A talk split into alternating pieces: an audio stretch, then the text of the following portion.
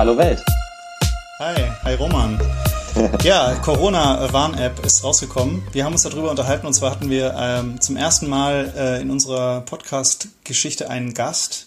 Ingo Dachwitz war da äh, von netzpolitik.org. Wir haben uns über die App unterhalten, ob wir sie benutzen, äh, was das theologisch äh, so alles war, was die Kirche machen sollte oder nicht und wie sie funktioniert. Ähm, mhm. Ja, wir hatten Spaß. Ich hoffe, euch macht es auch Spaß. Ja, viel Spaß. Ja, äh, wir reden heute über die Corona-App und wir haben uns äh, dazu einen Gast eingeladen und zwar den Ingo Dachwitz von Netzpolitik. Hallo Ingo. Hallo. Äh, genau, wir sind hier alle zugeschaltet, natürlich äh, Corona-mäßig äh, nur remote. Ich hoffe, das klappt gut mit der Qualität und allem, werdet ihr feststellen. Ingo, wir haben dich ausgewählt, ähm, weil du einen Artikel gepostet hattest bei Netzpolitik ähm, über die Corona-App weil die jetzt rauskamen und weil wir dachten, das könnte die Leute interessieren, was, äh, ja, was, was da so abgeht, wie das funktioniert und vor allem, ob wir das irgendwie auch theologisch, na, vielleicht nicht bewerten können, aber was dazu sagen können oder ein paar Gedanken mhm. dazu haben. Ob wir eine christliche ähm, Perspektive darauf entwickeln können, ne? Ja, da bin ich mal gespannt, ob das gelingt in diesem Gespräch. Also ich bin genau Journalist, Redakteur bei netzpolitik.org. Ähm, für die, die es nicht kennen, netzpolitik.org ist eine, ein unabhängiges Medium für digitale Freiheitsrechte. Ähm, und ich bin von Hause aus Kommunikations- und Medienwissenschaftler und seit, ja, seit einigen Jahren eben Redakteur bei netzpolitik.org im Hauptjob und äh, dort mit ja, den Themen digitale Öffentlichkeit und letztendlich allem, was mit Daten zu tun hat, befasst. Und äh, ich habe in den letzten Wochen und Monaten relativ viel über diese äh, Corona-Tracing-App geschrieben und mich damit auseinandergesetzt. Vielleicht auch noch interessant für diesen Podcast. Ich habe auch einen kirchlichen, christlichen Hintergrund. Ähm, ich war lange Zeit in der evangelischen Jugend aktiv und äh, habe darüber die junge Generation einige Jahre in der EKD-Synode vertreten dürfen als Jugenddelegierter und war da unter anderem daran beteiligt, dass äh, ja, sozusagen das Thema Digitalisierung, der digitale Wandel auch auf die kirchliche Agenda gesetzt wird. Das äh, waren einige interessante Debatten, die wir da hatten. Inzwischen sind ja die Kirchen auch unterwegs. Ähm, was mir allerdings immer noch tatsächlich fehlt an vielen Stellen, ist die theologische äh, Deutung und die Auseinandersetzung äh, ja, der TheologInnen mit äh, diesem Riesenphänomen digitalem Wandel. Äh, ja, deshalb finde ich es erstmal spannend, dass es euren Podcast gibt und deshalb finde ich es auch spannend, dass ihr heute über die Corona-Warn-App sprechen wollt. Ja, klingt doch so, als wärst du der richtige Kandidat für das Thema. Äh, wir fanden es auch spannend. Mal gucken, wie weit wir heute kommen. Also vielleicht können wir ja starten, ähm, da bist du, Ingo, wahrscheinlich am besten qualifiziert, dass du uns mal kurz mit reinnimmst, um was es da geht und wie das klappt, also äh, wie die äh, App funktioniert. Und dann schauen wir uns die mal technisch an und dann hoffentlich mhm. auch theologisch. Mhm. Ja, bevor wir auf die App schauen, würde ich sagen, erst nochmal einen Schritt zurückgehen. Der, oder vielleicht der Zweck der App ist äh, ja, Kontaktverfolgung, sogenanntes Contact Tracing, äh, um Infizierte, Corona, Covid-19-Infizierte äh, aufspüren zu können.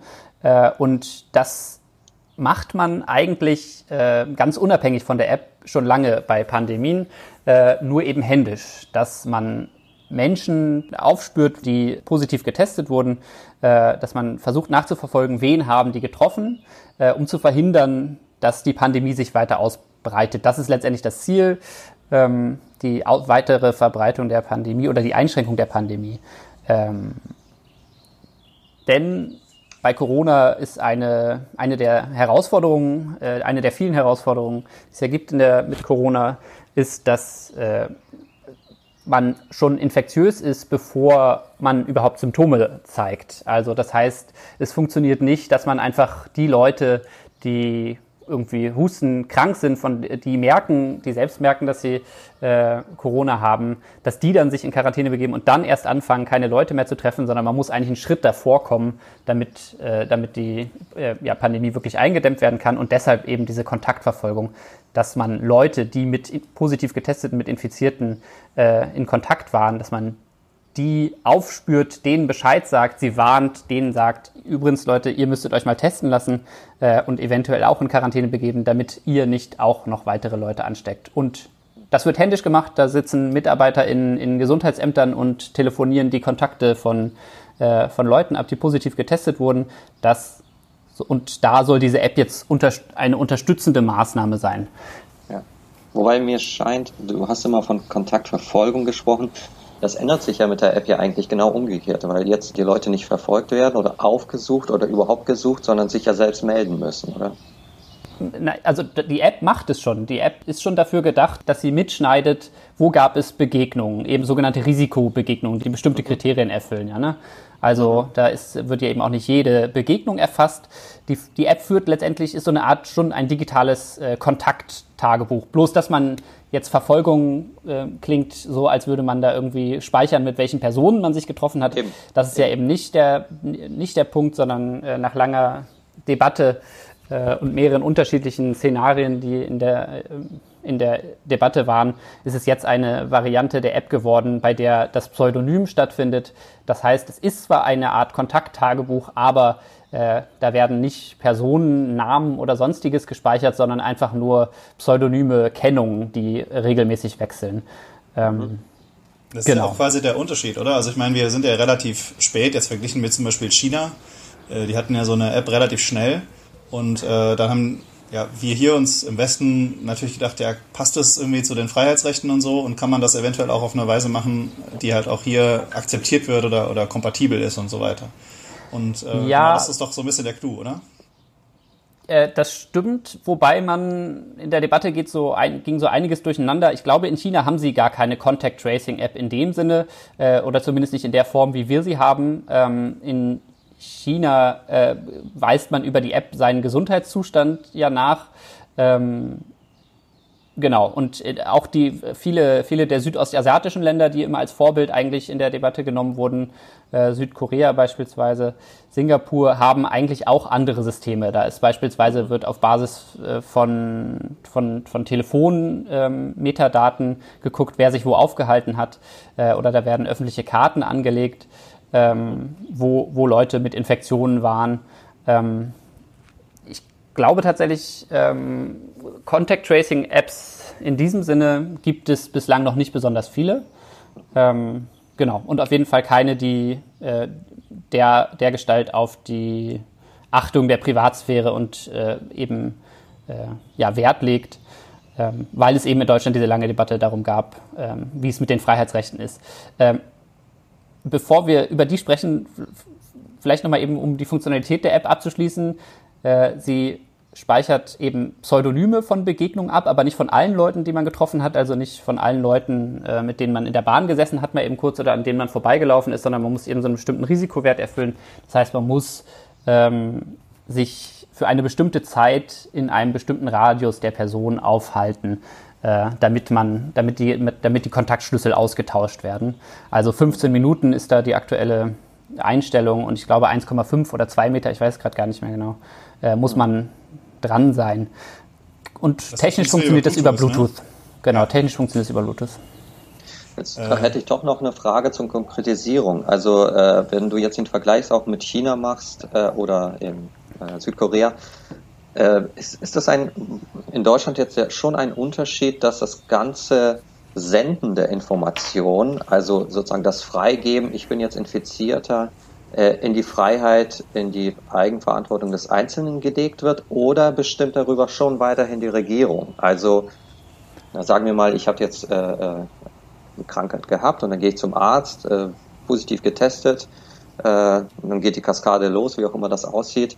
Ähm, mhm verhängt dann die Regierung sozusagen über mein Handy äh, ähm, ja irgendwie die Macht und sagt, naja, jetzt muss jetzt äh, werden wir alle kontaktieren, mit denen du begegnet bist. Mhm. Nee, das äh, Modell dieser Contact Tracing App oder eben Corona Warn App, wie sie ja in Deutschland heißt, von der Telekom, von SAP, dem Robert Koch Institut entwickelt, mit zusammen, in Zusammenarbeit mit einigen Fraunhofer Instituten, äh, die setzt auf Freiwilligkeit. Das ist sozusagen die politische Entscheidung dahinter gewesen. Das heißt, es gibt keine Verpflichtung, ähm, jemanden zu benachrichtigen oder, oder die Menschen zu benachrichtigen, aber es wird natürlich nahegelegt. Das heißt, wenn du vom Arzt äh, oder vom, vom Gesundheitsamt den positiven oder vom, vom Labor das positive Testergebnis bekommst, dann bekommst du damit einen äh, QR-Code oder sollst du zumindest damit einen QR-Code ausgehändigt bekommen, der es dir dann ermöglicht, eben über die App die Warnung an die Risikokontakte auszusenden, aber da gibt es keine Verpflichtung zu. Sowieso ist äh, der Einsatz und das Umfeld dieser App sehr wenig geregelt. Das ist auch eine der politischen Debatten, die es weiterhin noch gibt. Kommen wir vielleicht später nochmal dazu, ob es nicht eigentlich äh, auch eine gesetzliche Grundlage dafür bräuchte, die beispielsweise regelt, was passiert, äh, wenn ich informiert wurde über die App, äh, dass ich einen Risikokontakt hatte. Darf ich dann, muss ich dann weiter zur Arbeit oder kann ich dann freinehmen oder mhm. und so weiter? Also solche Sachen sind nicht geregelt in Deutschland. Und muss man das beweisen, ne? Oder kann ich einfach sagen, hey, meine App, sorry Chef, meine App hat rot gesagt heute. ich, ich bleib da mal daheim. Äh, also es könnte jedenfalls auch, ja, natürlich, also eigentlich soll auch niemand dazu gezwungen werden äh, oder soll es auch keinen Druck geben, dass man irgendwie nachweist, dass man irgendjemandem die Daten aus der App zeigt und dann quasi so eine, so eine Art Pseudo-Gesundheitsnachweis hat, weil es wäre ja ein Pseudo-Gesundheitsnachweis, weil nicht ausschließbar, weil, weil, weil es nicht bedeutet, dass man auf jeden Fall nicht Covid-19 hat, nur weil man keine Risikokontakte hatte. Ähm, genau, da könnte es so einen impliziten Druck geben, auf jeden Fall. Gibt es denn auch eine Debatte äh, dazu, ob das gesetzlich verpflichtet werden soll, die App zu äh, installieren? Oder ist das eigentlich schon ausgeschlossen?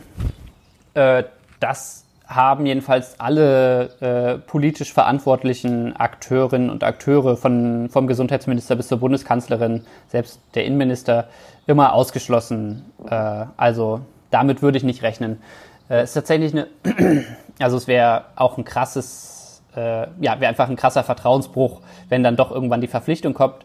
Äh, die Freiwilligkeit ist immer ein großes Thema in der Debatte gewesen und damit die App weit verbreitet ist, ist auch ja großes Thema eigentlich gewesen, müssen die Leute der, der, der Anwendung vertrauen, müssen der Dateninfrastruktur dahinter vertrauen und müssen auch eben den politischen Versprechen, die drumherum gemacht wurden, vertrauen. Ähm, deshalb würde ich würde ich es für äh, unwahrscheinlich halten, äh, man soll nie, soll nie, nie sagen. Ähm, ich würde es für unwahrscheinlich halten und für sehr dumm, wenn plötzlich äh, ein Zwang ja. zur App kommt. Ja, weil das Vertrauen ist doch ein gutes Stichwort. Ne? Also wenn man jetzt nochmal zurück zur Technik kommt, da war ja auch quasi die, die Frage, wie, wie kann man dieses Vertrauen auch technisch aufbauen. Und da gab es mhm. ja am Anfang ähm, zwei verschiedene Standards, die so ja, diskutiert würden. Eine, die eben dezentral war und eine zentral. Also eine, die halt diese Informationen auf meinem Handy, auf meinem Gerät, dem ich vielleicht eher vertraue, speichert und einer, die es an einen Server der Regierung schickt. Ich glaube, Frankreich fährt die Server-Variante. Ähm, und, und da hat man sich ja dann nach einigem Hin und Her dann doch für die dezentrale Variante entschieden. Also das habe ich dann recht überrascht, positiv überrascht wahrgenommen. Das hätte ich jetzt irgendwie nicht erwartet, dass die Regierung da mhm. dann doch so viel, ich nenne es mal böse, Verständnis hat, ja. Äh, warst du da mit, mit drin? Hast du das beobachtet, wie das damals lief oder was da den Ausschlag gegeben hat? Ich glaube, ich kann mich an ein Interview mit Spahn erinnern, der dann irgendwie sagte, ja, okay, die Nerds haben vielleicht doch recht, ähm, lass mal richtig machen. Äh, es gibt jedenfalls mehrere, ich kenne mehrere Leute und Gruppen, die das für sich ans Revier heften, dass sie die Debatte gedreht hätten. Das ist wahrscheinlich äh, sehr viele Faktoren, aber vielleicht nochmal eben kurz erklärt, was ist der Unterschied zwischen den beiden Varianten? Auch in der zentralen Variante, die du eben kurz beschrieben hast, wäre es so, dass die Daten pseudonym, also das pseudonyme Schlüssel äh, ausgetauscht worden wären, aber äh, da wäre es eben, ein, die Daten wären auf einem zentralen Server beim Robert Koch Institut gelagert und abgeglichen geworden, dann hätten die da auch noch Forschung mitmachen können, hätten gucken, gucken können, okay, welche Kontaktnetzwerke hatten eigentlich die Leute, die infiziert sind. Ähm, genau, das war so ein bisschen der Hintergrund, warum die Bundesregierung gerne dieses Modell eigentlich wollte.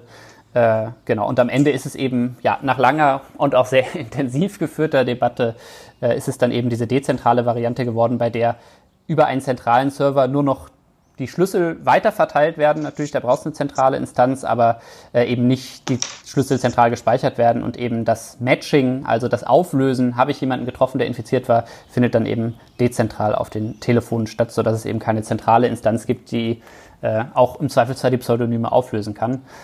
Äh, es gab in der Debatte ähm, ja das eigentlich. Heißt, hm? Es ist hier aber trotzdem noch weiterhin ähm, äh, wir haben eigentlich nur das Wort im gewissen Sinne des Robert-Koch-Instituts und der Regierung, das hier ist nicht speichern. Es ist, ist nicht technisch ausgeschlossen, oder? Doch, doch, doch. In der aktuellen okay. Variante ist es technisch ausgeschlossen.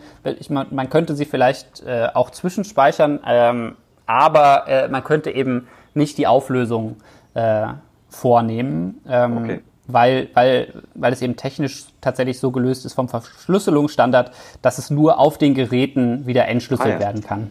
Ah, okay. Ja, und das Besondere, Und das Besondere hierbei ist ja, dass es, also einmal das Dezentrale versus Zentrale, das war eine Debatte. Und das zweite ist ja, dass man zum Vertrauen schaffen äh, Open Source Apps, äh, die, die App Open Source gemacht hat. Das heißt, jeder, der das möchte oder technisch sich dazu traut, kann sozusagen mhm. sich den Quellcode angucken und mhm. weiß dann auch, was diese App eben macht. Also jeder Programmierer kann sich diese Zeilen angucken, in denen das programmiert ist und weiß, ah, so funktioniert die App, so macht die das und das macht sie eben auch nicht. Also das ist natürlich, mhm. glaube ich, auch, ähm, wir hatten das ja schon mal hier in unserer äh, Folge über Open Source.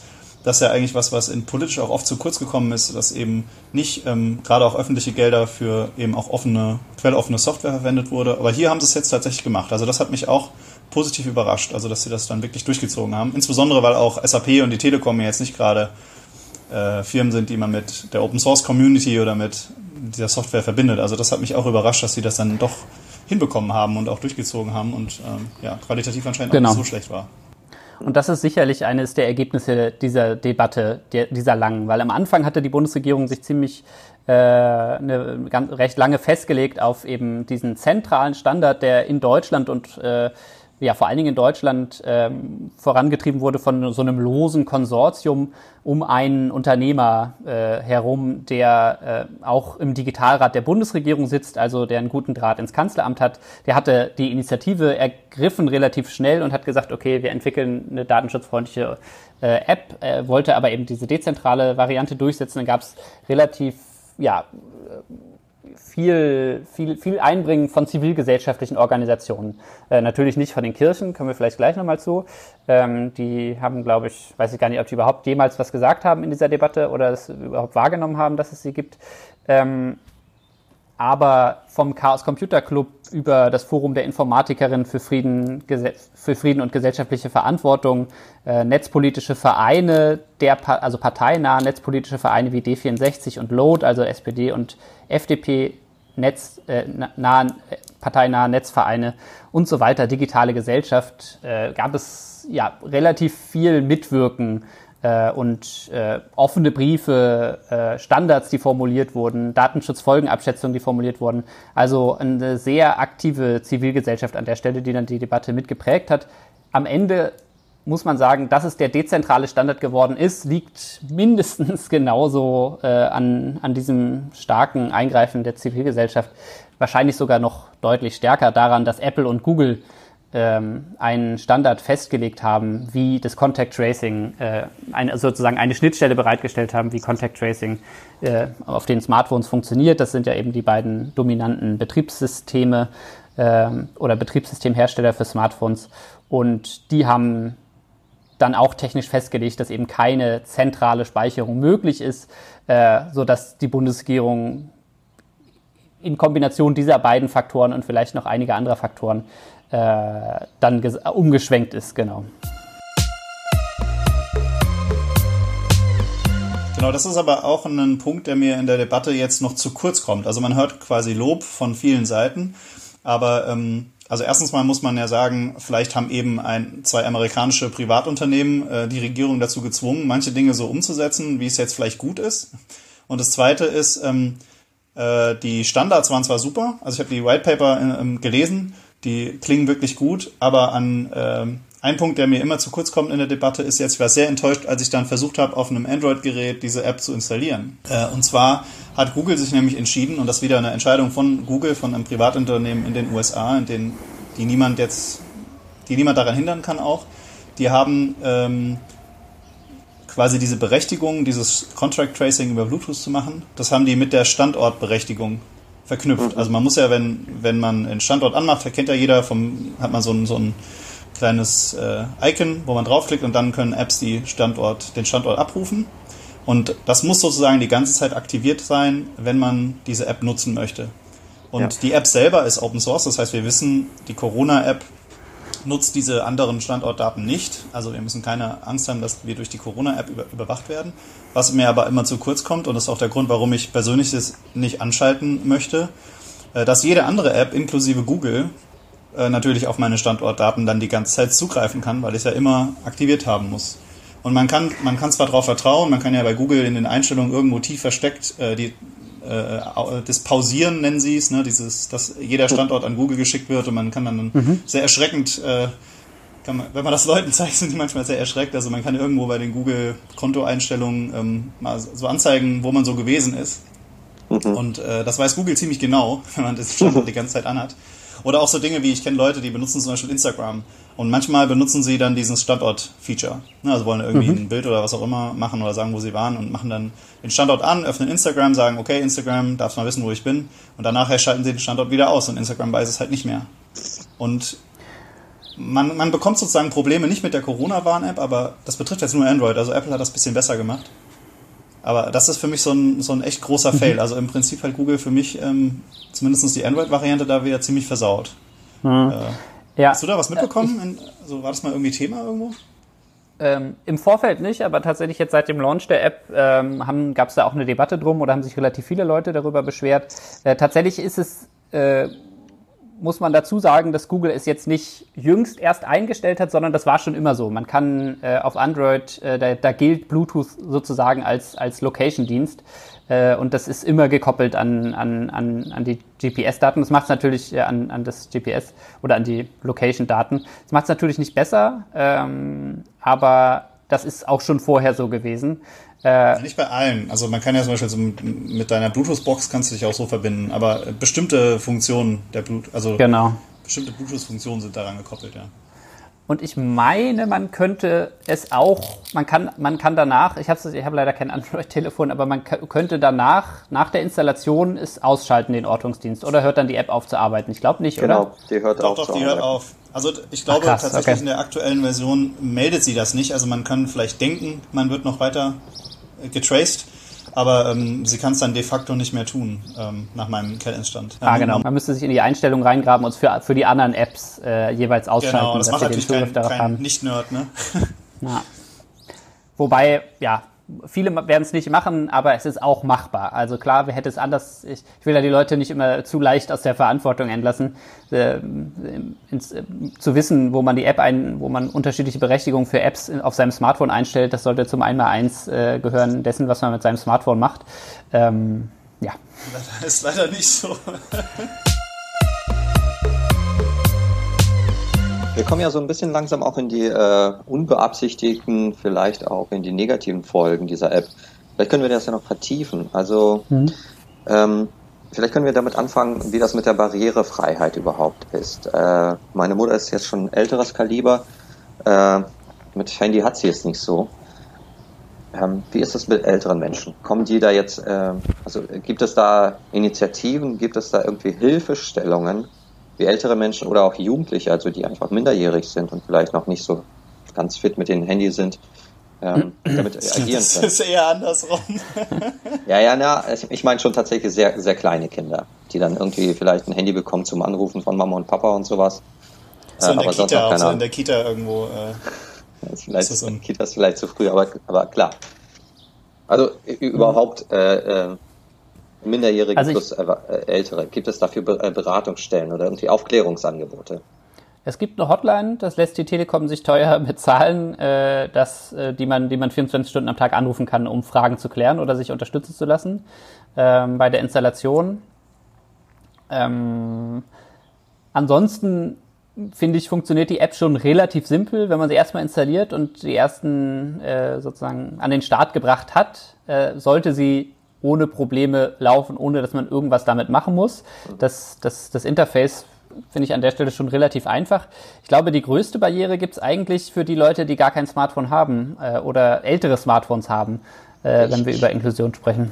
Also ich hörte aber auch aus meinem Umfeld, dass es erst auf einer bestimmten Android-Version überhaupt läuft, zum Beispiel. Und genau, wenn ja, ja. Wenn du ein altes Handy hast, dann ist es vorbei. Also genau, das kann es auch ja. nicht sein, oder? Ähm, das im besten, im besten Fall nicht. Gleichzeitig ist natürlich die Herausforderung, dass du für unterschiedliche Betriebssysteme oder Versionen, unterschiedliche Versionen der App auch erstellen musst.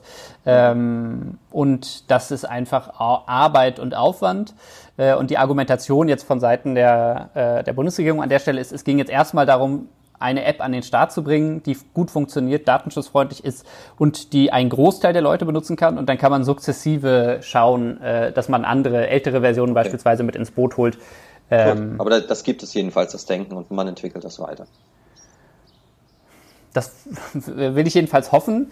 Ähm, ich kann ja, kann, ja, will sozusagen, man muss immer aufpassen, ich, deshalb, wenn man über diese App spricht, dass man auch nicht Dinge verspricht oder äh, die, die man selber gar nicht, äh, ja, die man selber gar nicht äh, einhalten kann oder die aus, außerhalb äh, der eigenen Hände sind. Deshalb würde ich jetzt auch keine grundsätzliche Empfehlung oder sowas für diese App aussprechen, ich kann, sondern nur auf einer persönlichen Ebene eigentlich argumentieren.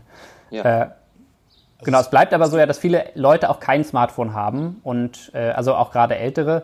Ähm, und dafür gibt es, glaube ich, noch keine Lösung. Also ich habe in Schleswig-Holstein entwickeln sie, glaube ich, entwickelt die Landesregierung an einer Lösung mit, mit, mit Tracing-Armbändern, die nur für diesen Zweck mhm. hergestellt sind und die dann ja. äh, irgendwie kostengünstig ähm, auch an Menschen vergeben werden können, die kein Smartphone haben oder kein oder ältere Smartphones haben.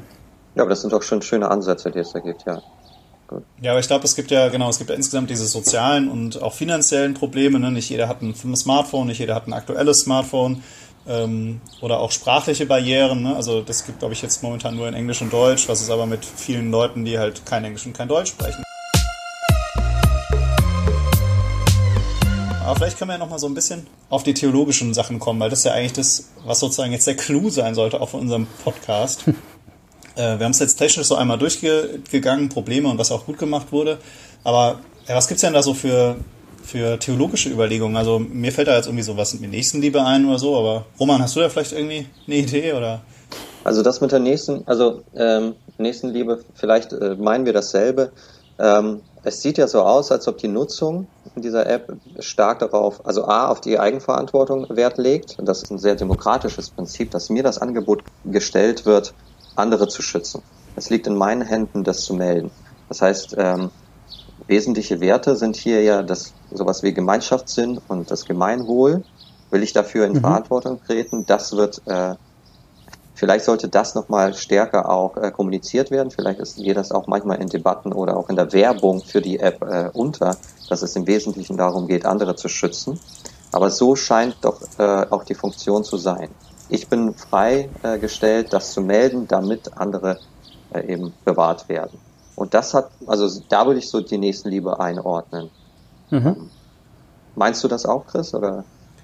Hm, ich bin da noch recht unbefleckt. Also es ging jetzt darum, erstmal so ein paar ähm, ja, Angriffspunkte zu finden, wo man, wo man da rangehen kann. Also man kann natürlich ja. plump sagen, soll ein guter Christ das nutzen, ja oder nein. Also ganz so einfach wird es wahrscheinlich nicht sein. Aber was sind auch ähm, die Ansprüche, die da mit einhergehen. Also Ingo, du hast das ja vorhin mal kurz angesprochen. Es klang so, als hättest du dir zum Beispiel gewünscht, dass im Vorfeld die Kirche auch ihre, äh, ihren Einfluss, soweit sie den hat, ähm, da irgendwie mit reinbringt. Zum Beispiel, in welche Art der, der Entwicklung machen wir. Also was wir, oder was sozusagen wir als Christen oder äh, die Kirche dann viel anderen Vereinen auch überlassen hat. Ja? Also zum Beispiel dafür zu kämpfen, dass es eben eine Variante der App ist, die nicht missbraucht werden kann. Ne? Oder sehr mhm viel schwieriger missbraucht werden kann oder so. Oder mhm. meintest du, meintest du sowas in die Richtung? Ja, meinte ich. Ich will noch mal kurz eingehen auf das, was Roman gesagt hat, äh, weil das würde ich nämlich tatsächlich auch so sehen. Also wir suchen ja immer äh, nach Technologie, die eigentlich dem Gemeinwohl dient, äh, die jetzt eben nicht sozusagen in der aktuellen Situation äh, sind technische Entwicklungen meistens irgendwie kapitalgetrieben, also dienen in erster Linie wirtschaftlichen Zielen oder staatlicherseits äh, dienen technische Innovationen überwiegend der Überwachung äh, und der Kontrolle. Ähm, und äh, ja, wir sind eigentlich, äh, sozusagen, das predigen wir oder suchen, wünschen wir uns aus der digitalen Zivilgesellschaft eigentlich, dass es Technologieprojekte gibt, die eben ja den technologischen Fortschritt oder ja, technische Innovationen in den Dienst eben von Gemeinwohl stellen, von Solidarität stellen. Und ich finde schon, dass man das auch sozusagen, das ist ein, ja, man, man, man bekommt damit, man kann es schon so sagen, man kommt mit, bekommt mit der App ein, eine Möglichkeit, äh, in die Hand, äh, ja ganz praktisch Nächstenliebe äh, zu praktizieren, indem man eben andere schützt. Das wird durchaus in der Kommunikation oder in der Werbung für die App auch äh, schon deutlich, äh, schon deutlich gemacht. Da wird natürlich nicht das Stichwort Nächstenliebe benutzt. Äh, genau. Aber insofern finde ich das erstmal grundsätzlich ein, ein, ein gutes Projekt. Äh, die entscheidende Frage ist dann eben, wie, ist, wie ist es ausgestaltet? Äh, genau, Chris, wie du gesagt hast, ich finde, da haben, hätten die Kirchen, ja ohnehin in allen äh, netzpolitischen Debatten, äh, ja eigentlich äh, ein großes politisches Gewicht, das sie mit in die Debatte bringen könnten, um eben dafür zu sorgen, dass eine möglichst Privatsphäre schonende, äh, nicht hackbare, äh, also ja, geht ja auch um Sicherheit äh, und ja, Missbrauchs, halbwegs missbrauchssichere Form hergestellt wird. Und ähm, nun hat es an der Stelle auch ohne die Kirchen geklappt. In, in vielen netzpolitischen Debatten äh, klappt es eben nicht, dass sich die digitale Zivilgesellschaft da durchsetzen kann mit, mit eben genau solchen Forderungen, auch denen nach Open Source, äh, der Transparenz, der Nachvollziehbarkeit äh, von Technologie. Und da bräuchte es eigentlich ja, mehr politisches Gewicht. Und ich finde die Kirchen, wenn man sich die Veröffentlichungen anguckt, beispielsweise der evangelischen Kirche, ähm, wir haben mit der EKD-Synode 2014 eine Kundgebung dazu verabschiedet. Wertemäßig steht da schon total viel drin, äh, was, was jetzt auch äh, bei dieser App beispielsweise beachtet wurde. Äh, wobei mit der Transparenz hat es die Kirche, glaube ich, nicht so. Ähm, aber es fehlt halt die Übersetzung in das konkrete Lobbying. In anderen, in andere Polit in anderen politischen Fragen die ja auch sozial, also gerade auch in sozialethischen Fragen, und das sind ja eben technologiepolitische Fragen letztendlich auch immer, äh, bringt sich die Kirche ein, auch in umweltpolitischen Fragen und so weiter, aber da eben nicht. Genau, das hatten wir auch schon öfter mal kritisiert, also zum Beispiel auch in der Folge, wo wir uns mit Open Source ähm, beschäftigt haben. Also wir haben da auch ein bisschen auf die Finger bekommen. Also es gibt, hast du ja auch schon angedeutet, ne, es gibt auch innerhalb der Kirche oder von Christen und Christinnen in Deutschland auch Leute, die sich damit beschäftigen. Also wir gehören ja irgendwie auch dazu. Aber irgendwie fehlt so ein bisschen, ja, da fehlt noch irgendwie was. Ne? Also kann man irgendwie noch mehr machen. Also du warst ja mal in den äh, Synoden auch zur Digitalisierung. Also hast du da, willst du da ein bisschen aus dem Nähkästchen plaudern? Also hast du irgendwie, ist das ein Unverständnis? Ist das eine aktive Blockade oder äh, rennt, also hängt die Kirche einfach hinten dran? Wie, also gibt es da irgendwas, was man konkret angehen kann? Also vielleicht auch als Christ oder Pfarrerin vor Ort oder so? Also zumindest in der EKD-Synode 2014, ähm, die eben den Schwerpunkt hatte, ähm, Kommunikation des Evangeliums in der digitalen Gesellschaft, so hatten wir es genannt.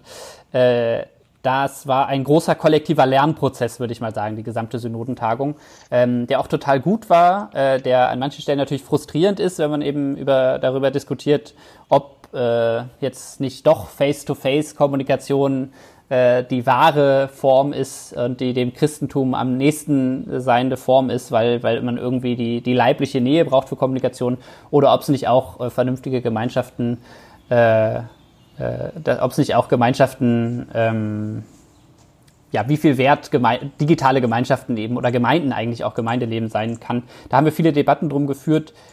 Ich habe das Gefühl, was diese Frage kann und muss Kirche auch im Netz sein, äh, angeht, ist, hat die, haben die, haben, hat die evangelische Kirche oder haben die evangelischen Kirchen einen guten Weg gemacht in, der, in den letzten Jahren tatsächlich. Gerade eben auch, also ohnehin gibt es immer schon die vielen Leute, die Aktiven, die Einzelkämpferinnen oder auch die gemeinsamen Kämpferinnen, die sich irgendwie auf Twitter unter digitale Kirche äh, versammeln und diskutieren. Ähm, aber eben die Institution ist da auch auf dem Weg. Viele Landeskirchen haben sich Digitalstrategien gegeben. Die IKD-Synode äh, hat äh, die Einrichtung einer Stabsstelle Digitalisierung bei der äh, im EKD-Kirchenamt äh, beschlossen, ähm, die jetzt den Prozess koordiniert. Die EKD-Synode hat einen Innovationsfonds äh, für, für kirchliche Tech-Projekte ähm, sich, ähm, sich, sich gegeben und so weiter. Da geht es aber eigentlich immer nur um das, wie kann Kirche im und mit dem Netz und in der digitalen Gesellschaft funktionieren und eigentlich so gut wie nie um die politischen Fragen. Und da würde ich sagen, ist noch ein richtig genau. großer also genau so Übersetzungsbedarf. Auch, ja. Genau, also, also, das war immer das, was, was wir so ein bisschen oder was ich so ein bisschen ähm, äh, kokett äh, immer mit, ja, die Kirche macht halt jetzt, hat jetzt irgendwie ein paar, paar Instagram-Accounts oder so oder macht jetzt ein bisschen Twitter und dann denken sie, sie haben halt irgendwie die neue Welt des Internets verstanden. Also ich finde es schon hoffnungsvoll, dass ein bisschen was passiert, aber man muss der Kirche, glaube ich, schon ankreiden, dass wie in vielen anderen Themen auch, sie halt irgendwann mal raffen, dass es wichtig ist, wenn die meisten es schon verstanden haben oder zumindest die Leute, die sich damit beschäftigen. Und das kann man, glaube ich, schon auch einfach als Kritik formulieren, dass man sagt, es funktioniert halt nicht, dass, dass sie irgendwann sagt, ja, ist vielleicht doch eine ganz gute Idee, ne? Ähm, mhm. mit Umweltschutz ja, oder was auch immer. Also. Und es bräuchte gerade jetzt, wenn wir nochmal wieder auf die App kommen, äh, bräuchte es ja äh, eigentlich auch, die Debatte ist ja nicht vorbei, sondern geht weiter, äh, eben genau um die Frage, wie wird die App eingesetzt? Wird irgendwo Zwang ausgeübt? Zum Beispiel Arbeitgeber, die, die, äh, die verlangen, dass Menschen äh, sich die App installieren und irgendwie äh, ja, ja. Äh, sozusagen ein, also so eine Art, als so eine Art Unbedenklichkeitsnachweis, die, die ArbeitgeberInnen das zeigen, was passiert mit den Leuten, die auf ihrer App angezeigt bekommen, dass sie einen Risikokontakt hatten oder Risikokontakte hatten, aber trotzdem weiter zur Arbeit gehen müssen, weil sie einfach den Job brauchen oder weil der, weil, weil, weil der Arbeitgeber ihnen nicht freigibt und so weiter. Das heißt also gerade auch der Blick auf die Effekte von so einer, von so einer mhm. Technologie, die sozialethischen Fragen, was, was, welche Auswirkungen hat das auf marginalisierte Gruppen beispielsweise, äh, auf die Leute in prekären Arbeitsverhältnissen und so weiter. Das sind ja Dinge, wo die Kirche eigentlich einen originären Zugang hätte. Äh, also die, und wo sie, wo sie ja eigentlich eine super Möglichkeit hätte oder wo es auch einen Bedarf gäbe, äh, da hinzuschauen. Ich hab, das heißt, das äh, ist auch so ein bisschen der, der Fokus wieder, oder? Sorry, Roman. Also das ist ein ja, bisschen der Fokus. Also wie in vielen Bereichen, dass die Kirche eben nicht aus dem Blick, äh, also die Leute, also dass es nicht so sehr darum geht, äh, wir machen jetzt eine möglichst gute Regel für alle und da äh, ist die Kirche dabei. Also klar, das ist auch ein Teil davon, aber sich eben dann, also ja, ich will es auch gar nicht abwerten, also es ist ein wichtiger Teil, dass sie eben auch ähm, kämpft dafür, für gute Gesetze, auch netzpolitisch und so weiter, also allgemein, jetzt nicht nur Corona-App-mäßig und dann sich eben auch wieder den Einzelnen zuwendet, ne? also dass man halt sagt, wie unterstützen wir das, wie weisen wir darauf hin über, über solche ähm, Diskreditierungen oder, oder Ausgrenzungen oder sowas, ne? gerade vielleicht auch von Armen oder, oder Randgruppen ja. oder mhm. sowas. Ähm, ich habe eben äh, vor kurzem darüber gelesen, also das, was eben angesprochen wurde, diese Reflexion auf die ethischen Folgen Beispiel der App. Ähm, das wurde von äh, einer Arbeitsgruppe äh, in der Uni Stuttgart von Studenten dann reflektiert unter dem Stichwort Value Map. Ich weiß nicht, ob ihr davon gelesen oder gehört habt, ähm, dass sich dort eben eine kleine Arbeitsgruppe gebildet hat, um genau diese Fragen zu stellen, wenn wir die App einführen, also bevor, bevor die App natürlich entwickelt wurde, wurde das eben durchdacht. Äh, wenn wir sie einführen, was geschieht mit den Einzelnen äh, in der Situation, wenn das Ding jetzt rot anzeigt? Was für psychologische Effekte, was für ähm, mhm. äh, was geht da in Menschen vor? Also wie reagieren sie, welche Ängste bekommen sie, welche Folgen äh, würden sie sich stellen? Wo kann ich eben Beratung äh, suchen, eben im, im Falle diese, äh, der Arbeitgeber-Arbeitnehmer-Situation? Ähm, das wurde schon reflektiert und interessanterweise eben von Studenten und nicht, also es, es, scheint in dieser Debatte nichts äh, von den Kirchen oder ja, von den Kirchen ein, äh, äh, äh, eingegeben worden zu sein, was mich doch verwundert. Äh, denn Aber waren solche das Fragen. Theologiestudentinnen? Nee, das The waren, glaube nein, also habe ich nicht explizit gelesen, dass das Theologiestudenten hm. waren. Ähm, aber hier wäre ja eine große äh, Lücke und die geht ja nicht nur jetzt, äh, die ist ja nicht geschlossen, nur weil die App entwickelt äh, ist, sondern, sondern solche Folgen zu reflektieren und abzuschätzen, Studien vielleicht dazu anzustellen. Ähm, das wäre ja auch im Rahmen des Theologiestudiums oder vielleicht auch kirchlichen Engagements ja durchaus äh, äh, gang und gäbe oder der, das ist der richtige Ort, wo man das äh, eben reflektiert. Ja, unbedingt. Auch über die sozialethischen Fragen hinaus, finde ich, gäbe es ja auch noch andere theologische Anknüpfungspunkte. Also ähm, wie in vielen, bei, bei vielen technologischen Innovationen äh, ist ja auch die, diese, diese Tracing-App äh, begleitet worden und auch teilweise immer noch von so großen Heilsversprechen. Ne? Also ja. die Erwartung, dass Technologie gesellschaftliche Probleme löst äh, oder, oder, oder gänzlich löst. Das, was man eben ja als Solutionism äh, oft kritisiert. Ähm, technische ja, Lösungen für, Lösung, für, für, ne? ja. Genau, und das, das, das, das finde ich ja auch, fände ich ja eigentlich, ich frage, ja, also ich finde es spannend, ich sehe da sozusagen eine, eine als Nicht-Theologe denke ich, das, das muss doch irgendwie TheologInnen auch reizen, äh, darüber nachzudenken, wenn's, wenn's, wenn, wenn, wenn, wenn, ja, wenn eben Technik als, als Heilsbringer äh, äh, ja, halt gefeiert wird. Und es könnte auch, ne? Und es könnte aber, genau, meistens, es könnte ja aber auch eine, auch, auch da eine sinnvolle äh, Funktion sein, die Kirche dann oder die die Kirchen dann in der, in der öffentlichen Debatte einnehmen, indem sie äh, ja auch den Fokus darauf lenken, okay, was, ähm, ja, was kann, was kann Technik leisten und was nicht sozusagen. Also auch so ein bisschen die Narrative entzaubern und so ein bisschen Entmyth Entmythologisierung äh, betreiben, was, was sich ja zumindest die akademische Theologie auch äh, oft auf die Fahnen schreibt, so wie ich es von außen sehe. Oft ist es das aber ist einfach nur entweder Ignoranz oder blanke Ablehnung, so aus so, aus so einem, aus genau. so einem Unwissen, aber aus so, einem, aus so einer total uninformierten Information heraus. Ich sage immer äh, bei, oder ich sage häufig bei Vorträgen, die ich im kirchlichen Rahmen halte, äh, um sozusagen so ein bisschen zu motivieren äh, oder zu inspirieren, auch äh, was Kirchen treiben könnten. Äh, solange ich die, solange ich das Internet nur aus der FAZ kenne, würde ich auch denken, würde ich es auch verteufeln, würde ich auch denken, dass das, das ist, das bringt nur Schwierigkeiten mit sich. Ähm, und deshalb brauchst aber eben ja auch innerkirchlich die Debatten darum, aber es braucht eben natürlich auch das Know-how. Also damit man das auch wirklich in solchen Debatten mitmischen kann.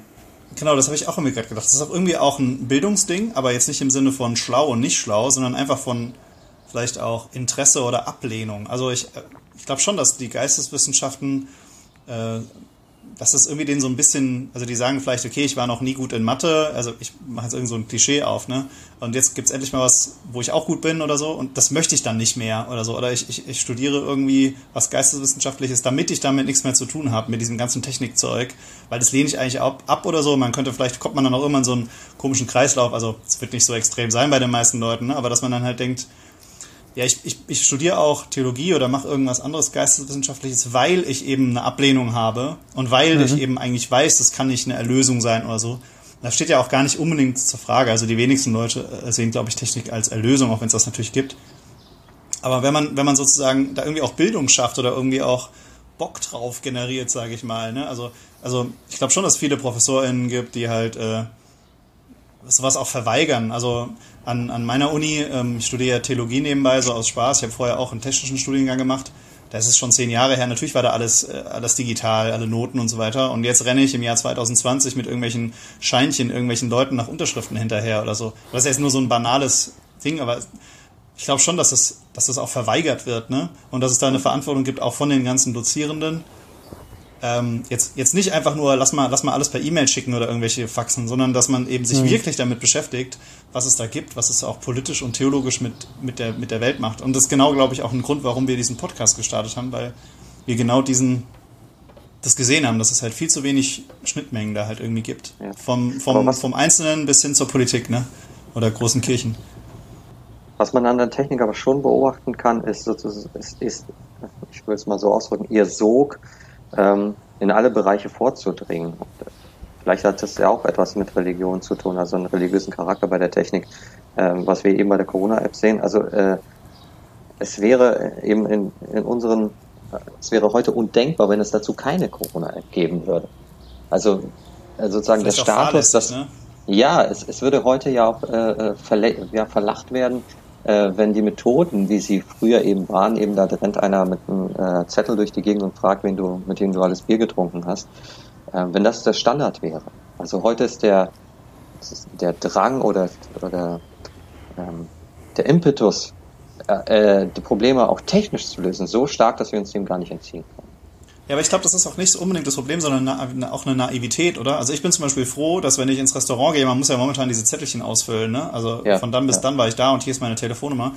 Ich bin froh, dass das Zettel sind, ne? Und dass ich nicht ja. irgendwie auf einem auf einer Handy-App das eingeben muss, wo ich ja nachher genau weiß, die werden so hart verkacken, ja? Die werden sich irgendeinen Dienstleister eingekauft haben, der möglichst billig ist, der meine mhm. Daten jetzt wahrscheinlich irgendwo äh, zu Amazon geschickt hat, ja? Also ich bin da, da bin ich echt froh drum. Und das ist ja auch eine Debatte, die halt zu kurz kommt, ne? Weil es dann wieder diese ja ich glaube, es gab mal eine politische Bezeichnung der Piratenpartei, so die Post-Privacy-Leute, ja, oder so, die halt mhm. irgendwie sagen, ja, lass halt einfach jetzt, warum machen wir eigentlich unsere Bundestagswahl nicht bei Facebook oder so, ja, und jeder vernünftige Mensch, der muss die Hände über den Kopf zusammenschlagen. Also man, das ist das, was ich auch wieder meint, es geht nicht darum, ja, wir, wir, wir, wir nutzen jetzt alle ein bisschen die coolen neuen Apps und so, sondern es geht darum, wirklich ein Verständnis zu haben, was das auch für, was dahinter auch passiert. Und ich glaube, dazu muss man auch kein Nerd sein. Also man muss vielleicht auf Nerds hören, aber es gibt ja durchaus auch, gerade in Deutschland, äh, Leute, die die, die da einfach ein Bewusstsein für haben, auch wenn sie vielleicht nicht technisch äh, die Elite sind oder so, ne? sondern die einfach sagen so, ja, es ist schon ein Problem, das und das und das oder ja. Also ich glaube, das Problem ist auf jeden Fall da und wir müssten irgendwie gucken, irgendwie dahin arbeiten, oder wir tun es ja auch mit dem, was wir machen, dass die Kirchen gerade da vielleicht auch eine theologische Perspektive drauf haben ja. und da irgendwie. Man gibt ja eine Chance aus der Hand, wenn man sich da eben nicht mit auseinandersetzt, weil die Frage ist ja nicht, ist ja heute ja eben ja. nicht mehr Technologie ja oder nein, äh, oder irgendwas mit Daten machen, ja oder nein. Du, du kannst nicht in der digitalen Gesellschaft leben, ohne dass du Daten erzeugst, sondern es geht eben darum, die Systeme so zu gestalten, dass sie eben, das ist ja immer ich, ich spotte da manchmal so ein bisschen drüber in jeder kirchlichen oder in fast jeder kirchlichen Podiumsdiskussion, wo es dann irgendwie um Ethik und Digitalisierung oder KI geht, äh, einigt man sich am Ende darauf, dass irgendwie die, nicht der Mensch der Technik dienen soll, sondern die Technik dem Menschen irgendwie dienen soll. Wow. Ist ja, ja. richtig. äh, nee, ist ja auch richtig. Äh, aber äh, genau, damit genau das stattfindet, muss man eben Technologie gestalten. Und dazu muss man sich eben in diese Aushandlungsprozesse begeben. Und ich finde, die Tracing-App ist dann eben eigentlich ein gutes Beispiel dafür, wie, wie ich, ja, und mit Vorbildcharakter eigentlich, so, so würde man sich das äh, für, äh, ja, vielleicht nicht unbedingt den Staat, aber äh, ja, für, für öffentliche Technologieprojekte wünschen, dass eben äh, ja, dass es Open Source ist, dass, dass ExpertInnen angehört werden, dass es eben eine, die, die, die, die, die risikoärmste Variante ist, sowohl was die Datensicherheit angeht, als auch was den Datenschutz, den Schutz der Privatsphäre, den Schutz vor Missbrauch durch staatliche Stellen oder andere angeht und so weiter. Das ist ja ein Ergebnis von der Debatte. Und deshalb finde ich, kann, mhm. können wir eigentlich aus dieser Corona-App-Geschichte äh, eine Menge lernen. Ich, ich würde auch sagen, das ist ähm, auf jeden Fall für alles, was wir in Deutschland gemacht haben am Ende, ein, ein, ein super positiver Outcome. Open Source, gut gemacht, ja äh, dezentraler Standard und so. Ähm, es zeigt aber natürlich auch, ich habe es am Anfang ja schon mal lamentiert, es gibt noch so ein paar Sachen, wo man die Finger in die Wunde legen muss. Ne? Also warum äh, sind wir A, so wahnsinnig abhängig von einem privaten Unternehmen in den USA? In, mhm. Ist halt immer schön, solange die was Gutes machen. Ne? Also in dem Fall haben die vielleicht äh, die Politiker gezwungen, was Dezentrales zu tun. Aber es ist ja trotzdem nicht demokratisch legitimiert. Ne? Also wenn jetzt die Bevölkerung in Deutschland sagen würde, finde das aber blöd, die würden es halt einfach trotzdem durchziehen. Also dass man auch irgendwie solche Sachen reflektiert und, und ähm, eben jetzt auch nicht zu politischen Schnellschüssen kommt. Ne, mit äh, gibt ja auch irgendwie seltsame Varianten, wie man das dann steuern kann, mit irgendwie einfach lass alles sperren, was aus dem Ausland ist oder so. Aber das ist eine Debatte, die wir halt auch führen müssen und ich glaube auch, wo es die, die auch für theologische ähm, DenkerInnen Relevanz haben oder die sich ja irgendwie ihr Gewicht in die Waagschale mhm. werfen sollten oder irgendwie sowas. Mhm. Ja. Also macht das. Klar.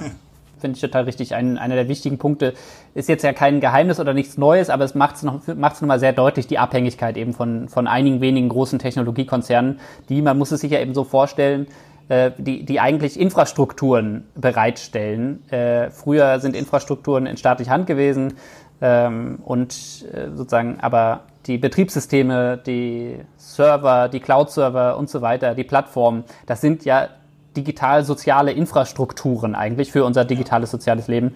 Und äh, das, ja, ich werde jetzt nicht sagen, verstaatlichen ist die Lösung, ähm, aber an manchen Stellen ähm, gibt es eben ein großes Problem mit der Machtkonzentration, die damit einhergeht, wenn, wenn es nur wenige, äh, wenn es nur wenige genau, Firmen aber das Schöne ist gibt. ja bei Software, dass es ja eben eine Alternative gibt zu dem alten, machen wir es jetzt privat oder machen wir es verstaatlicht, sondern dass wir eben mit zum Beispiel Open Source ähm, Möglichkeiten haben, sowas ähm, auch mit privaten Firmen zu gestalten, auch von Staat, also ne, so, und, und mhm. Vertrauen zu machen, was darüber hinausgeht. Also man könnte quasi einen dritten Weg einschlagen. Vielleicht kann man so darüber nachdenken.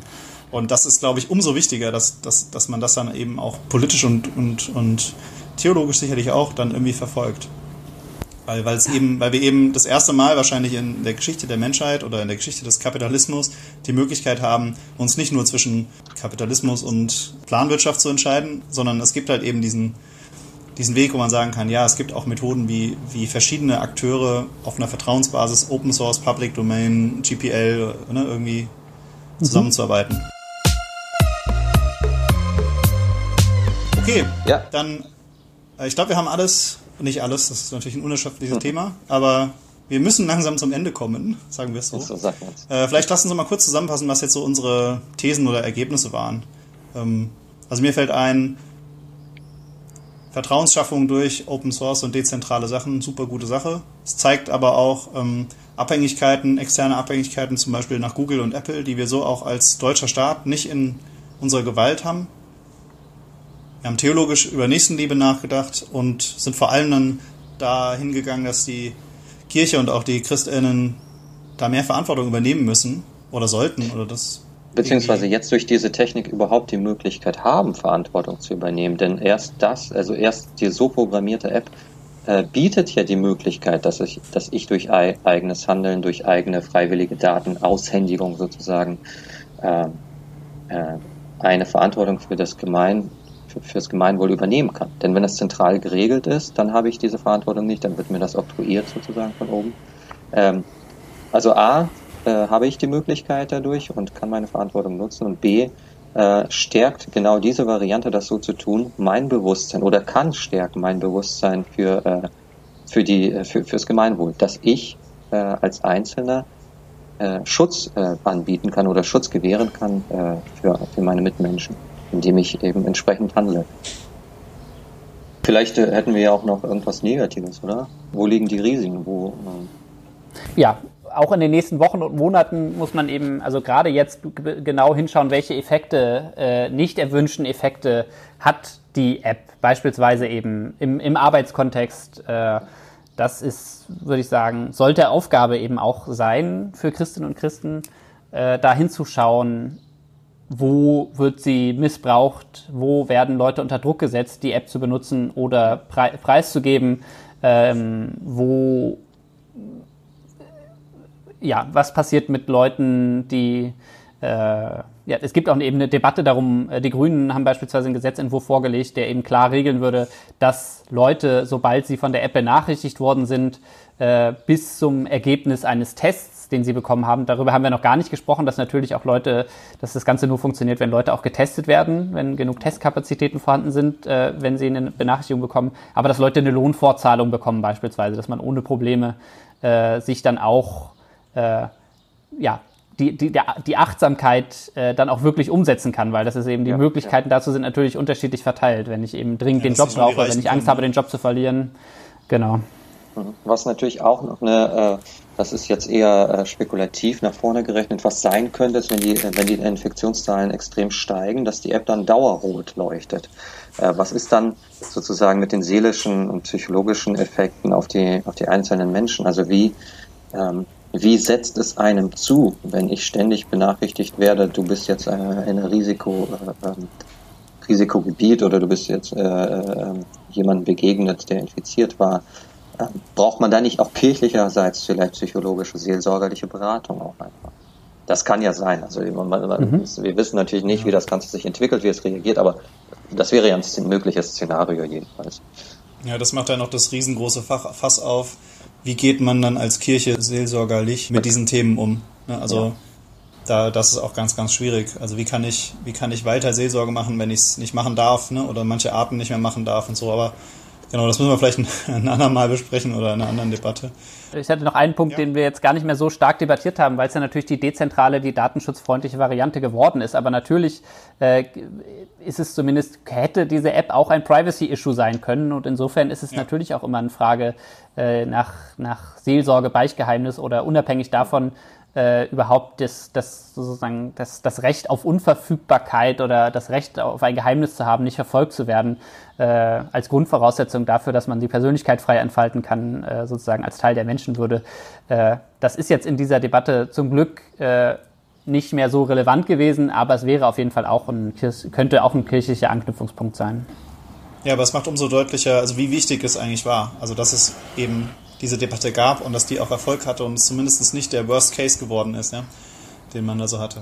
Äh, das kann man, mhm. glaube ich, wirklich nicht genug betonen und leider, wie bei so vielen Sachen, hat die Kirche hier nicht das Gewicht merklich in den Ring geschmissen. Also kann man, glaube ich, schon so festhalten. Ne? Also hatten wir ja vorhin auch drüber geredet. Ja. Oder, ja.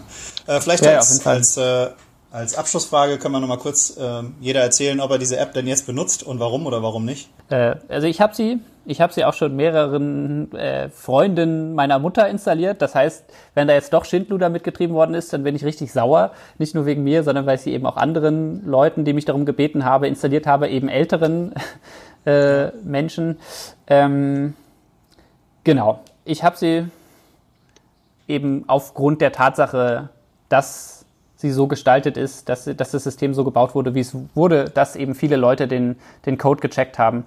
Ähm, ich habe aber gleichzeitig schon gemerkt, als ich neulich Leute getroffen habe am Wochenende, äh, die bei äh, habe ich, hab ich quasi vorab gefragt, äh, habt ihr eigentlich die App oder habt das sozusagen so halb im Scherz, aber zur Voraussetzung äh, für, für das Treffen gemacht? Ja. Äh, bin ich also schon, schon äh, nur halb im Scherz, muss ich, muss, muss, muss ich gestehen. Ähm, ja, also von daher. Maske, äh, ne? ja, kann man, kann man, muss man sich natürlich auch selber an die eigene Nase fassen, äh, was, was jetzt äh, ja, man soll auch auch ich habe eigentlich fand es im Nachhinein doof, dass ich dann Leute irgendwie gepressured habe, äh, dazu diese App zu installieren, weil am Ende muss natürlich jeder selber wissen und jede. Ähm, genau, aber, aber aber das ist ein schöner Punkt. Also äh, hier, hier äh, schimmert sozusagen ein bisschen die Stigmatisierung durch. Also es könnte auch sein, dass diese App als Kennzeichen wahrgenommen wird und äh, wer, wer sie hat, ist safe und so. Und das ist jetzt sozusagen der Schlüssel zur, zur neuen Begegnung und sowas. Ist ja nur Spekulation. Ja. Also ich nutze sie auch und zwar aus zwei Gründen. Einmal bin ich ja sowieso sehr äh, begeistert davon, neue Technologien zu nutzen. Deswegen äh, war auch der kleine Reiz da drin, einfach mal zu gucken, wie das funktioniert und wie das läuft. Und zweitens ähm, habe ich auch natürlich eine Verantwortung für, für meinen Nächsten, also für die gerade speziell für meine Familie. Also ich will natürlich, dass mein, meiner Mutter und äh, anderen es gut geht und äh, äh, da ist es wichtig für mich einfach zu wissen, dass ich auch irgendwie vielleicht ein Stück weit sicherer bin. Nee, also genauso wie ich die Maske anziehe. Das ist für mich, äh, das geht für mich eben äh, um, um, um den Schutz der anderen. Also zwei Gründe. Aber ja, was mich tatsächlich tierisch genervt hat, ganz kurz, ist wirklich diese, diese Kopplung an, äh, an die Standortbestimmung. Für mich völlig unnachvollziehbar, aber ja, so ist es auch. Ja, du hast ein Android dann? Ja. Ja, ja das ähm, war auch das, was für mich kaputt gemacht hat. Also ich benutze sie nicht, ähm, weil ich kein iPhone habe. Also ich, meine momentane Empfehlung ist für die iPhone-Leute, ja, installiert ihr euch ruhig. Ähm, das sieht recht gut aus. Auch wenn wir da natürlich, ähm, der Teil, den Apple programmiert hat, der ist auch nicht Open Source, aber die scheinen es richtig gemacht zu haben. Und ähm, bei Android sage ich mir halt, ja gut, wenn du eh deinen Standort die ganze Zeit anhast, ja, installiere sie ruhig, es ändert sich nichts. Aber wenn du da halt irgendwie Google nicht vertraust, dann kann ich kann ich dir leider nicht mit gutem Gewissen äh, empfehlen. Also dass es halt einfach schon nicht schon gut sein wird. Ich persönlich kann sie nicht nutzen, weil ich benutze ein Google-freies Android. Ähm, und momentan ist die App noch auf diesen auf dieses Framework angewiesen, was von Google kommt. Das heißt, ich kann es technisch nicht verwenden. Es gibt ein paar Leute, die das versuchen ähm, nachzuprogrammieren oder dass es auch in den Open Source Teil von Android übergeht, aber deswegen kann ich es momentan nicht, nicht benutzen. Ich finde es aber ansonsten auch empfehlenswert, wenn, wenn eben dieses Problem mit Google nicht wäre. Also ich hoffe, das wird noch nachgebessert. Ansonsten äh, würde ich es auch mehr Leuten empfehlen. Also ja, das ist so ein bisschen mein, ja, das war leicht frustrierend für mich, weil man, man geht natürlich daran, vorher wird gefragt, hey, du als Nerd, und ich habe die ganze Zeit gesagt, sieht echt gut aus, ich glaube, das wird was. Und dann muss man doch wieder ein Stück zurückrudern und sagen, ja, okay, Google hat dann eben diese Standortkopplung gemacht und das ist jetzt nicht, nicht ganz problemlos, vor allem wenn du eben vorher darauf geachtet hast, dass dein Standort aus ist und so weiter. Ja. Ja, schön. Vielen Dank, Ingo, dass du da warst. Wir haben uns gefreut, dass das alles so gut geklappt hat. Ich hoffe, ja, ihr könnt auch alle was mitnehmen. Äh, ja, ein bisschen einig waren wir uns vielleicht ab und zu, aber ähm, ja, wir haben halt recht, ne? Was sollen wir machen? Ja, zum, zum einen recht, zum anderen haben wir aber auch die kritischen Aspekte ja besprochen. Also so ist es nicht, dass wir nur einheitsfrei geredet haben. Genau. Also, wie immer, gebt uns gerne Feedback ähm, per E-Mail info at netztheologen.org. Schreibt uns oder folgt uns bei Twitter und Instagram at netztheologen. Und ja, lasst uns einfach wissen, ob wir was verpasst haben, ob ihr unsere Meinung seid, äh, ob ihr findet, das war alles kompletter Bullshit.